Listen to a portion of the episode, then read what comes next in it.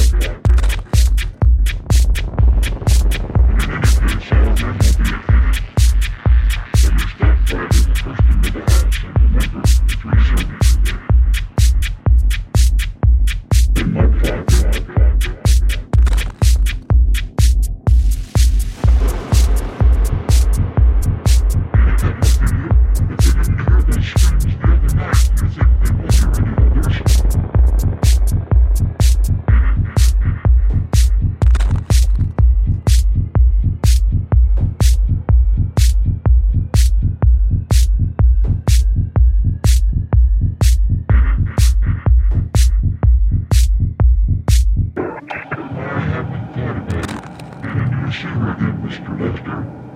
I'm seeing her tonight. Will you be my help for me? Yes, I agreed.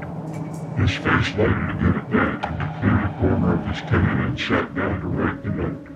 It was evidently difficult to compose, for he tore up two drafts before he got had given him a well-lighted cell on the upper tier, some of his own things had been brought in besides the therapies. But for me, In